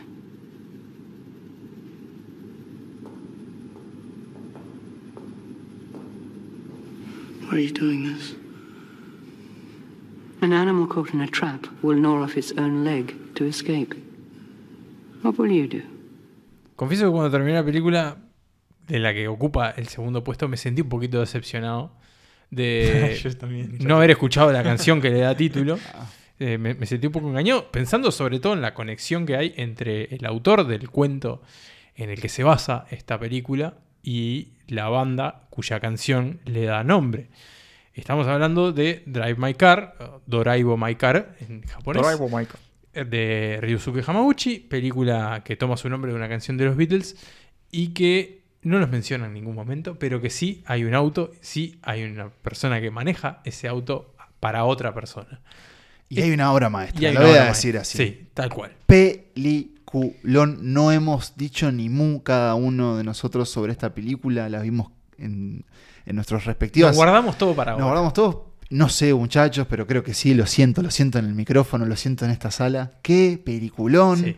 Drive My Car, señores. Una gran, una gran película. Eh, tenía, tenía miedo de meterme en ella. Eh, Una tenía empresa de tres horas, que nunca, nunca es fácil. Tenía miedo siente, no poder remarla, tenía miedo las expectativas. ¿Las barreras culturales? No, me refería sobre todo como a la carga que se le había puesto a la película Al también. ruido generado, sí. Eh, no tenía miedo de esperarme. Yo, yo tenía miedo de esperarme una Parasite y no encontrar una Parasite y sentirme quizás medio decepcionado, ¿no? Porque. Y la verdad es que es una película increíble, Drive My Car. Es una especie de hipnosis Mm. a la que te somete, eh, donde van confluyendo que muchísimas historias y se ponen a pensar la cantidad de cosas que se cuentan, la cantidad de, de vidas que confluyen en esta película y, y que se retratan tan bien es muy impresionante. Tenemos al personaje principal, tenemos obviamente a quien conduce el auto. Eso, aprovechemos para decir brevemente de qué trata. Bueno, tenemos a un protagonista que es un actor y director de teatro. Eh, su esposa también es guionista de Es guionista de televisión, eh, sí. pero bueno, tuvo un pasado como actriz. Y es un teatro medio particular porque en realidad son actores de distintas procedencias. Claro, hace como un experimento lingüístico. Claro, el- el- cada uno hablando en su idioma y el público, además de ver la obra, atrás tiene una pantalla con los subtítulos en varios. Claro, lo que- japonés, inglés lo y que- en el idioma original. Lo que, sí no es como experimental son las obras que, que- que reproducen porque en general están como... Son clásicos Sí, son los rusos. o- Eh, lo que sucede es que, bueno, la esposa de este, de este personaje muere por unos De una motivos... forma muy repentina. Sí, repentina. Y, y este personaje tiempo después es invitado a un festival en la ciudad de Hiroshima. Una residencia Una residencia donde tiene que, eh, bueno, obviamente montar una obra ahí con los actores que están allí. Tío Baña de, Sí, de, Chekhov. Chekhov. Y, y ahí va a conocer, porque es una de las reglas de este lugar, a Una una, chofer. una chofer Del- que va a llevarlo de la isla en la que se hospeda hasta el teatro todos los días. A partir de ahí eh, empieza una película muy extraña en la manera en que se plantean como los vínculos que van a terminar siendo importantes, Claro. ¿no? Porque si nosotros pensamos en cómo, en lo que tarda el vínculo entre ellos dos en forjarse y en que ese personaje de la Sí, chofer deje de ser secundaria, Sí. eh, es muy, muy, muy, muy largo. Y, y a mí esa- esas decisiones, las decisiones de estirar tanto ciertas, ciertas eh, como mm, relaciones o ciertas, eh, de nuevo, vínculos, estirar como determinados episodios que podrían llegar a ser importantes para la vida de ese personaje, la verdad es que me llamó mucho la atención y me gustaron mucho. Me gustó mucho la manera en que el tiempo se representa en Mm. esta película. Ese, ese trance del que vos mencionabas fue lo mismo que me, me pasó a mí, fue una hipnosis en, en esta forma de, de- de llevar una película muy dialogada, donde el, el diálogo tiene mucho peso, pero que a nivel de, de su puesta en escena también quedé asombradísimo por, por de alguna forma cierto minimalismo en cómo contar Mm. las cosas, pero también como de una escala muy impresionante. Cosas muy sencillas, como por ejemplo tener un auto en una carretera, un auto rojo. eh, Un Saab. un, Saab, un auto rojo en, en una carretera y en una nación como que de repente se ve muy, muy blanca, con colores muy, muy transparentes. muy gris también. muy gris, y ese pequeño dato de color ya dice algo. Y de ahí, con eso, en todos los planos que, que encuentra Yamaguchi para, para contar esta historia, me vi impresionado. Sin duda es demandante su, su- Sí, su sí. duración, también eh, la forma en, en- en la- en- en la que esas personas interactúan, y, y sí hay algo creo que también muy eh, característico de, la cultura japonesa que vemos reflejado en, en sobre todo en lo que son como relaciones Sí, más, más frías y distantes, frías, pero sí. que hay como un cierto cariño de fondo. Sí, y que son, digamos, muy en el ambiente laboral, Claro. pero que no dejan de tener al arte eh, por delante. Entonces Claro. también está como ese cruce de dos mundos. Y aquí un detalle que ustedes saben que me toca de forma muy personal, que es eh, ese gran recurso que es tirar el título de ¿Sabes tu qué pensé en película. vos, eh? 45 minutos. Y Lo en dije este- a Pablo en este- cuando empezó la música y vi el primer crédito a los 40 minutos, casi que me paro, eh, para decir, no, porque además, en- Aplausos. pero en sí esos, esos primeros 45 Sí, minutos habían sido impresionantes. maravilloso. Es que Sí. cuando yo empe- cuando empezaron los créditos dije, ¿Terminó? pará, ¿estos son los créditos ahora? Digo, Claro. Pero bueno, más allá de eso, también es una película en, en donde el duelo está, está muy presente. Sí, es muy, muy meditativa también Sí. con, con respecto a la, a la vida y a los vínculos. Y a la pérdida. pérdida, Eh, y al arte como canal para, para Mm, procesar esa eso. pérdida y la vida propia. Y de alguna forma la, la conecté bastante con, con Burning, la película coreana, que también es una adaptación de Murakami. También me acuerdo de Burning. ¿sabes? que, Era más, mm, que iba más por otro lado. esotérica. Sí, sí. Burning era como Sí, pero tenía y como un suspenso. de contacto Sí. Esto es un drama, esto es un drama. En los vínculos, más por ese lado, y como con ciertas figuras de la vida y el, y el valor que toman luego de la, de la pérdida.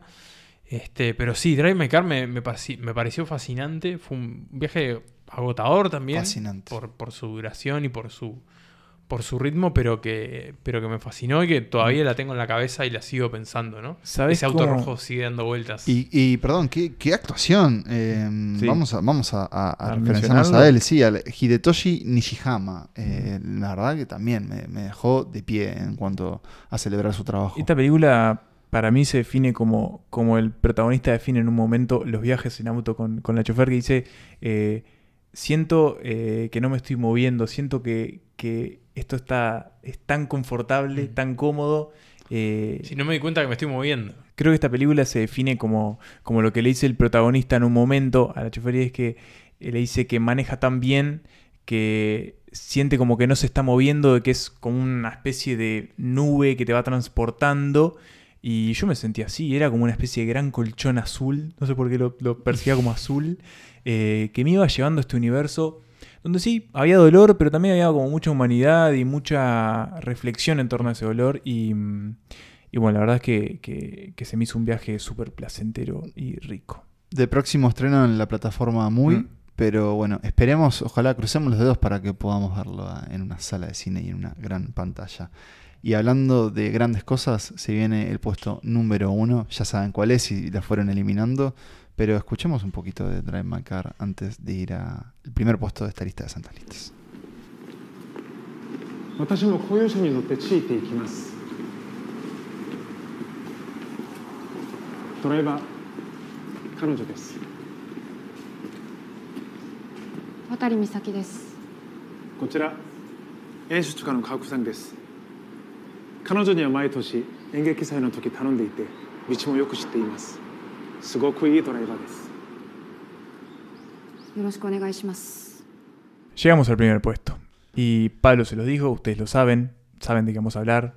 Vamos a hablar de Licorice Pizza, la última película de Paul Thomas Anderson. Una película que si está acá es porque a todos nos encantó y la pasamos genial. Estamos grabando en el estudio Paul Thomas Estamos Anderson. grabando No podía ser de otra manera. Paul Thomas Anderson.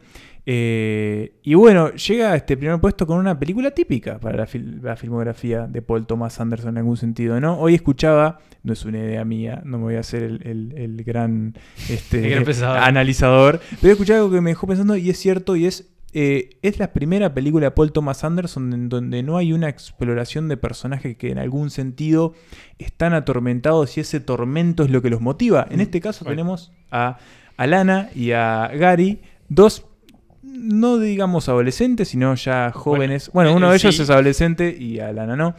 Que bueno, se la están rebuscando en la vida y en el medio, ¿qué va a pasar? El amor. Nuestro, nuestro amor eh, está vivo y así comienza, como dice la canción de esa gran banda sonora de Licorice Pizza, película que vimos juntos. Eso siempre Sí. tiene un plus para Santas Listas. Y que nos demostró que Paul Thomas Anderson eh, es capaz de moldear un manojo de, de- de recuerdos ajenos. Esta es una película que está inspirada en, en- en la vida de un productor de Hollywood conocido de él, pero que lo moldea para esta historia de, de idas y vueltas entre dos personas que inmediatamente se enamoran, pero que ese amor inmediato no va a ser, no va a ser fácil de, de comprender, de tan vivir. recíproco al principio. Ni tan recíproco, pero que va, que va a estar ahí y al menos, en, creo que fue nuestro caso, nos va a tener eh, experimentándolo con una sonrisa de oreja a oreja. Porque es una película como tan peculiar, eh, tan extraña también en su decisión de no seguir una estructura clásica de tres actos, ¿no? No es decir, presentar el conflicto, su, eh, su resolución, sus conclusiones, sino en cambio ir eh, pegando estos encuentros entre, entre Alana y, Sí, como y Gary. viñetas, ¿no? Sí, estas viñetas eh, interpretados, bueno, por Alana Jaim, eh, cantante, perdón, cantante, guitarrista del grupo Jaim, y el señor... em, Hoffman. se me fue el nombre. Hoffman. Cooper Ah, Hoffman. bueno. Y el señor Cooper Hoffman, hijo del gran Philip Seymour Hoffman, un gran colaborador de, en la filmografía de Paul Thomas Anderson. Y no sé ustedes, pero yo, antes de armar esta lista, la lista, bueno, repasamos que cada uno de nosotros arma su lista, las mezclamos y genera la lista de santas listas. Yo ya sabía que Licorice Pizza iba a ir en el, Ah, en el había. primer puesto. Había. ¿Había? Obvio. Ah, había. Pero por un motivo muy, muy específico. Y dije, esta es una película que yo voy a ver más de una vez. Ya lo hice y lo voy a seguir haciendo. La quiero Mm. seguir revisando y quiero prender una tele y que aparezca. Y decir, ah, mirá, acá viene la escena del camión, la tengo que ver. O, ah, mirá, acá van a ir a vender los colchones de agua, la tengo que ver. Hay una coincidencia con, con la manera, con cierto espíritu que tiene la película y también obviamente la época, pero me pasa lo mismo con Once Upon a Time in Hollywood de Tarantino. Es una película que sí voy a ver mil veces. Es un gran doble programa ese que propones. Este, obviamente tienen coincidencias y hay gente que ha dicho esta es la Once Upon a Time in Hollywood de, de Paul Thomas Anderson, pero, pero creo que hay mucho más. Y hay un montón de cosas súper chicas y, y que si te la pones a pensar tienen mucho que ver con esa libertad que tiene la película. Por ejemplo, ellos, eh, su, su amor al final termina como cimentándose en que los dos se juntan para ganar guita, por ejemplo. Puede Eso ser, me sí. parece. Y que tal vez no funcione a futuro, No. pero, Claro. pero en ese atardecer que, lo, Pero en que ese los vemos sí irte, funciona, Claro, claro. ese, ese tipo de cosas me parecen, me parecen geniales, así como también esta cuestión de que de, esta, de la búsqueda quizás de la belleza más normal, ¿no? no tan hegemónica que tienen estos personajes y que esto no sea un problema para los personajes. Porque eh, suele pasar que las películas que tienen protagonistas que no son hegemónicamente bellos, eso representa un tema. Acá no. Es como ellos personas que están ahí en la web. no, y además Ah, ellos, ellos entienden que son como seductores incluso. Y Completamente. Eso, eso está, me parece como Y, qué, qué hallazgos eh, Hoffman y Jaime, ¿no? Sí, dos, do- dos personas que nunca habían actuado, eh, hacían menos frente a cámara en un trabajo de, de ficción y que, bueno, a la orden de uno de los grandes maestros del cine contemporáneo, nos dejaron una de las películas como más disfrutables eh, y, ¿qué es eso? Que es di- difícil de no atesorar. Pero que sí hay que confesar que ha tenido sus, eh, Sus críticos. sus críticos y sus personas como que se resisten, ¿no? Eh, como que de alguna forma esa, esa no linealidad que tiene la película eh, o esa falta de foco de alguna forma en lo que quiere narrar, aunque para mí en realidad es el conjunto de esas cosas eh, el- lo que atiende, que ha hecho que tenga sus detractores. eh, También, Además del conflicto para mí- que genera también la diferencia de edad entre los dos personajes. Sí, que eso igual no tiene mucha base porque pasan los años y cuando ellos concretan Claro. que lo que concretan es un beso, eh, Ahí ya no tiene lo 18 es. años él. Claro. Sí, tal Este, cual. entonces, y, en algún bueno, y, en- y hay otro tema, y, y hay otro tema, y es que si se fijan, porque la crítica era como esta cuestión de, digamos, la corrupción de menores, ¿no? De parte de un adulto, que en este caso el adulto sería ella. Si se fijan, en realidad el control de las situaciones siempre Lo es de él. él. Mm. Ella nunca es la que controla. Entonces no hay, eh, hay como un montón de cuestiones ahí que no tienen mucho asidero, me parecen esas críticas. Y con el tema de la linealidad, o sea, tenemos un montón de películas en la historia del cine que son así, o sea, eh, como que está... Dejate Eso es más- llevar, claro, dejate llevar por- no vayas a ver de- The Last Picture Show, entonces no pasa Claro. nada en esa película. Tal no- cual. no- no. Las- y pasa todo. Y pasa todo, Claro. entonces es como... Y acá pasa lo mismo, es un poco eso mismo, ¿no? Eso, esa- que uno puede decir, ah, no está pasando nada, pero está pasando todo. Es, es encontrar la película en el lugar que te propone, ¿no? Es, Y es ese viaje- A veces no todos llegan a ese lugar, Claro. eso es cierto. Y está bien, es comprensible. Pero lo que tiene Licorice, Licorice Pizza o Licorice Pizza es que si, si te subís a esa a ese camión. Andersoneta. a la- claro, a la Andersoneta, eh, te va a llevar por un lugar de, de un cine esplendoroso. Eh, y creo que también se vio eh, cuando la película llegó, digamos, a, a- a los mares eh, no permitidos por la legalidad, se vio, por ejemplo, una segunda vida que, que tuvo en, no sé, en redes como en Instagram o en Twitter, en donde cada plano tiene mucho para decir. Y, y es eso, es como una película que de alguna forma te- la querés tener hasta en una remera, ¿no? Como Mm. que al menos a mí me, me- me generó eso. Y, y es como muy, muy emocional ver... eh, la sentí como muy familiar y me parece que fue un asunto muy familiar para él también. Una película que se filmó en la pandemia. Sí, con muchos amigos y Con muchos familia. amigos en la crew. Una película que filma el propio Paul Thomas Anderson en- con la cámara, ¿no? Él hace la, la fotografía, la comparte con, con otro director. Y que, bueno, lo trae en este caso a los Oscars. eh, que en la última, en su última película un poco lo habían ignorado, ¿no? Con, El con Phantom Fantasma. Fred, con Hilo Fantasma. Acá lo traen Igual a había lo- estado nominada a la película. Sí, sí, sí, pero bueno, no se llevó nada. No, no, alguna no, cosa, no, una cosa nomás no recuerdo. Pero en este caso sí creo que él puede que lo, ¿Sí? lo- sí, lo- puede que lo tengamos a Anderson eh, tal vez en el, premio al guion. Puede Puede, ser, ser, no lo sé. Original. Ya lo vamos a ver en Mm. nuestras predicciones. Y lo que no si no van a poder ganar van a ser ni Cooper Hoffman ni Alana Haim porque En- los no ignoraron. en uno de los Sí. grandes, Eh, eh, errores de esta temporada. Creo que tuvo que ver más bien como la, la cualidad de no actores Mm. a- a profesionales de los dos. Nominaron a Jessica Chastain por una película que no vio nadie. No. Yo la vi Ye- Ni ella la vio. Ni. Andrew Garfield, su, su, su compañero de elenco. Sí. ¿Está Andrew Garfield ahí? Está Andrew hace como de Silvio Soldán. este, y sí, pero bueno, acá Licorice Pizza, básicamente, una hermosa película sobre el amor y, y la libertad. Creo que la libertad está ahí muy, muy presente siempre con esas corridas. Están mucho tiempo corriendo los, los protagonistas. Y es un, un lindo ejercicio de Paul Thomas Anderson. Quizás no sea su película más memorable, sí es muy memorable. eh, y no es su película de mayor escala, quizás no es la película por la que tenga que ganar un Oscar si, yendo al caso. Y creo que al final él termina como siendo como más potente y pisando más fuerte cuando, se mete con la oscuridad, ¿no? Exacto. Creo que es donde más se Pero siente bueno, cómodo. Pero que bien de- pero que bien le sale Un poquito de luz que, que cambió ahí un poco la pisada y que la verdad que nos maravilló. Y bueno, por eso encabeza esta lista de los premios Oscar, de los que ahora vamos a seguir hablando con otro poco eh, de otro encare, pero bueno, la lista de la selección está encabezada por Licorice Pizza y aquí termina. What are your plans? I don't know. What's your future look like? I don't know. How do you like working at Tiny Toes? I hate working at Tiny Toes. You should start your own business. What business should I be in? I don't know. What do you like? I don't know. You're an actress. You should be an actress. So how'd you become such a hotshot actor? I'm a showman. It's my calling. I don't know how to do anything else. It's what I'm meant to do. I mean, ever since I was a kid, I've been a song and dance Come man. on. Ever since you were a kid. Song and dance man.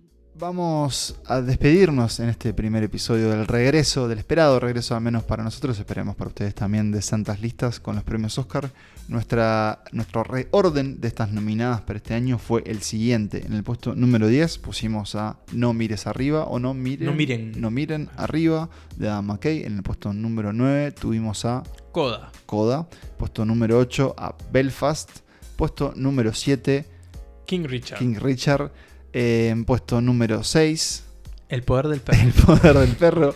Parece eh, tómbola extra. Y en el puesto número 5 El callejón de las almas perdidas. de Guillermo del Toro. En el puesto número 4 estuvo Amor sin barreras. de Steven Spielberg. Y en el podio de este reorden Santas Listas tuvimos en el puesto número 3 a Dune de Denis Villeneuve. En el puesto número 2 Eh, eh, Drive My Car.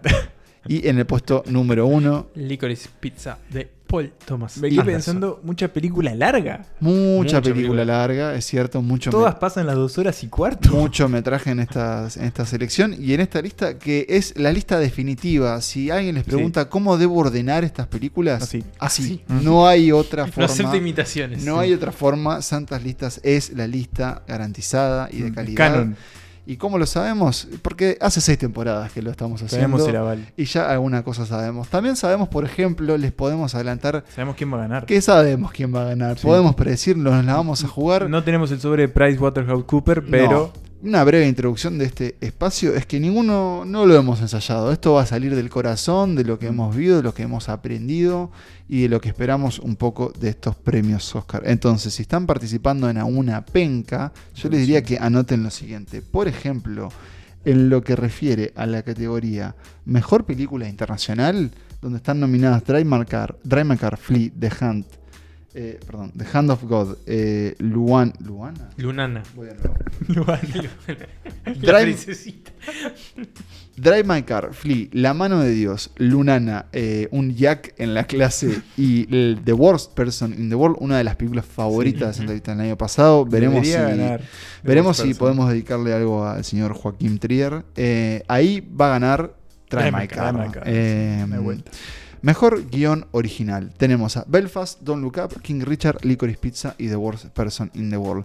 Yo creo Ay, que Licorice Pizza. ganara The Worst Person in the Yo creo que Licorice Pizza se va a llevar este. Yo también Eh, Licorice, sí, porque siempre es un, premio un poquito más jugado. Y las otras, como- las otras me mato si la ganan las otras. Y, Sí. y es la forma de reconocer a, Sí. a PTA. Ojo con Thomas The Anderson. Worst Person in the World ahí como si quieren reconocerla de alguna forma porque no va a ganar el otro, pero bueno. Estoy de No acuerdo. me disgustaría. Vamos con mejor guion adaptado. Los nominados son Coda, Drive My Car, Dune, eh, The Lost Daughter, La hija oscura, una gran película también Mm, del sí. año pasado dirigida por Mike Gyllenhaal y The Power of the Dog. ¿Quién gana mejor? Y acá es me parece. o el poder del perro. Yo creo que va Coda. Si es como ese tradicional de la que gana mejor película Drive gana My el, Car. el- el guion. Puede ser Drive My Car, hay un, un premio sorpresa. Mm. Puede haber un reconocimiento a Coda Para mí por, es- la por más el peleada premio. de Yo creo que Coda da el batacazo acá. Pero Igual me inclino ¿vos qué por el decís? poder del perro. ¿Sí? Sí. Bueno, todos decimos algo diferente, ya veremos quién Sí. tiene razón. Vamos con los actores y Actores actrices. de reparto. Em, mejor actriz de reparto. Tenemos a Jessie Buckley por La hija oscura, a Ariana DeBose por West Side Story, a Julie Dench por Belfast, Kristen Dunst por El perro y a Owehane Ellis por King Richard. eh, y Una bueno, familia ganadora. Una familia Eh, ganadora. gana Anita. Yo también Gana creo, sí, Ari- Ariana sí, DeVos. Ariana DeVos, que es la, la verdad que- que muy bien. Sí, y sí. viene ganando, ganó el Viene el BAFTA, todo, ganó- el sí. Critics' Choice, viene Sí, como viene arrasando con esos llevándose todo y es una presencia magnética Sí, en sí. Story y la verdad que la rompe. Mejor Muy actor merecido. de reparto, mejor actor secundario, tenemos a Ciaran Hinds por Belfast, a Troy Kustur por Coda, a Jesse Plemons por El Perro, J.K. Simmons ahí como hola, aquí estoy por Vin de Ricardos y a Cody Smith McPhee por el, por el Perro. Esta va para el Va- señor para Troy, ¿no? Troy, Troy va para Kutzer, Troy que Sí, es- sí, también viene como conquistando Sí. varios premios. Y la verdad que es uno de los puntos altos de, De Coda. estoy de acuerdo. Estoy muy de acuerdo. Mejor actriz principal, señores. Jessica Chastain por Los ojos de Tammy Faye, Olivia Colman por La hija oscura, Penelope Cruz por Madres paralelas, Nicole Kidman por Vin de Ricardos y Kristen Stewart por Spencer. Está fulera esta categoría, me parece. Está peleada, ¿eh? Para mí Pero todo. para mí Hay cosas muy cosas medias raras. Y Chastain metió, está metiendo como un repunte, Viene me ahí parece, como ¿no? subiendo, Pero no sí. Es uno de esos papeles como Bajo capas de maquillaje. bajo capas de maquillaje, un personaje real. Es un poco lo que hace Will Smith, pero con. Es, con es lo que ganó, es el, es el papel que se ganó este ay, René Seguier Con- por, Por Judy. Judy. claro, Sí, hay algo así, de eso. hay algo de eso. Vamos con Chastain. Y yo creo que sí que Yo puede se ser. lo daría, Aquí se lo daría a nada. No digo que sea Se lo daría a merecido, Colman, pero- no vi Spencer todavía. A Ah, Kirsten ya se ganó. Tenés razón, tenés razón. Sí, ya y está demasiado consolidado. Nico, Pa- ¿que a mí me gustó Spencer? mucho lo que hace en Spencer.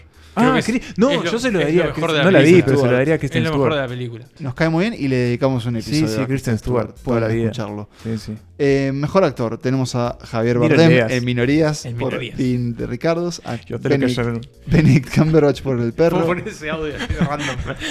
Andrew Garfield por eh, Tic Tic Boom y por haber mentido sobre su participación en Spider-Man. Esa es la mejor actuación del año pasado.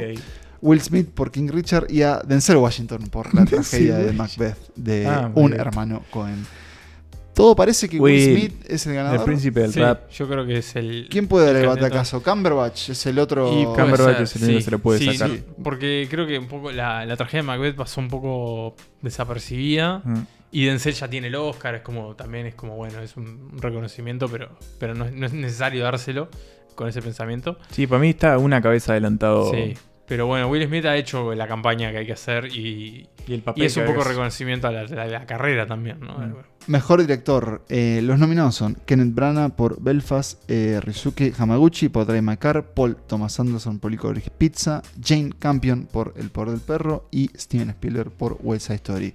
Tendremos a una nueva directora Y yo creo que sí. sí, sí. como Por- mejor directora. Seguro. Esa, por Seguramente. primera vez en la historia, dos mujeres seguidas ganando el premio.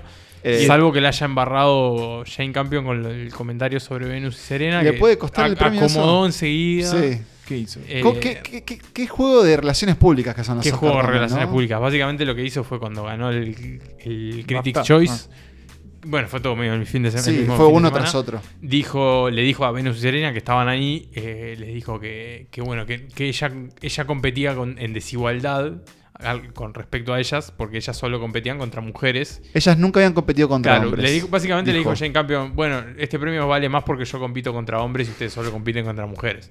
Fue dicho en broma, En o broma, sea, en claro. ese tono, pero bueno, sí tuvo unas disculpas Y posteriores. Fue y- muy criticado y Sí, enseguida. y no hay que olvidar que también lo que tiene el circuito de premios es que estas personas empiezan a verse todas las semanas, en- entre Claro. los almuerzos, los eventos.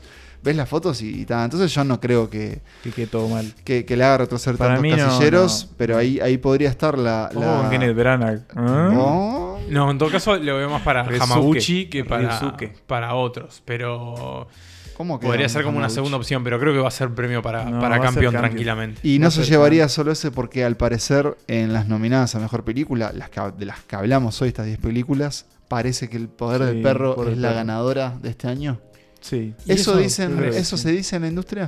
Eso parece, pero el año pasado. Para mí lo único que puede jugar en contra Perdón, es Netflix. Claro. Netflix pero no, que puede jugar yo creo que en algún pero- momento le van a terminar abriendo la Es puerta. imposible. o sea. Eh, ya es como medio imposible de Y negar. puede ser la Haga- película. eh, hagamos así, eliminemos quienes pensemos que no va a ganar Y seguro. bueno, Don't, Look Up no va a ganar. Mira, he visto No, hasta. no, por favor. He visto Yo le veo más No chances. hacemos más episodios de He Oscar. visto notas de Al- medios diciendo, "Oh, ojo, ojo con Look Up. Bueno, recordemos que esto es un sistema de votación en donde a veces las películas que quedan en ese segundo o tercer Claro. puesto pueden ser las que terminen Por ganando eso, por puede, acumulación. por eso puede ser Coda. Eso mismo, yo Bueno, puedo. La gran Green Book. Ojalá que no, pero. Para mí que gane Coda sería otro Green Bookazo. Green Bookazo. Pero no estoy seguro. Eh, Doom seguro Licorice que Pizza no. no va a ganar. Licorice Pizza Doom no. tampoco. Sí. Nightmare Alley tampoco.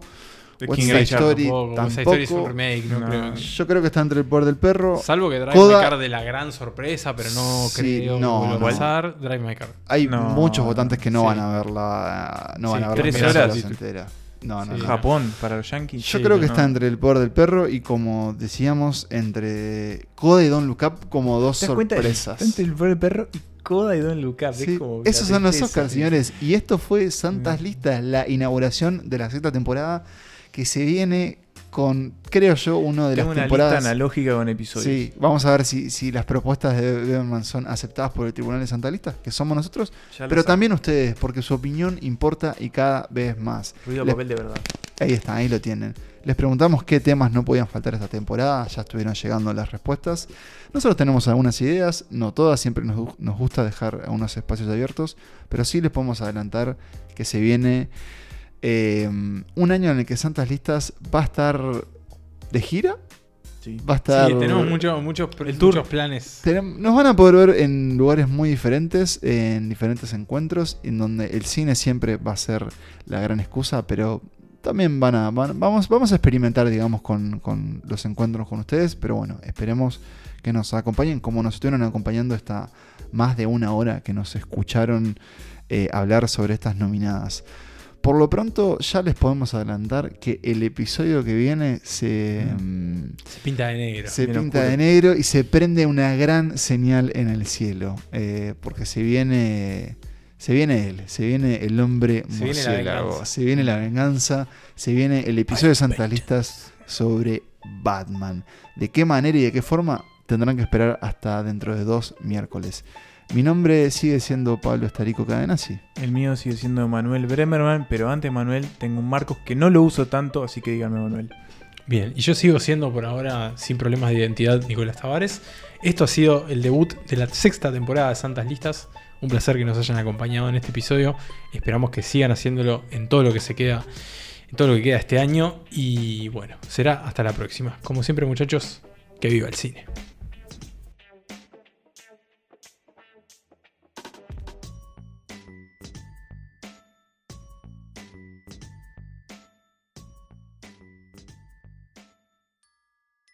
Yo sé de lo que hablo cuando hablo de minorías. Y tenemos que respetar las minorías, pero también tenemos que, que apoyar a aquellos que somos minorías también, intentando representar a otras minorías.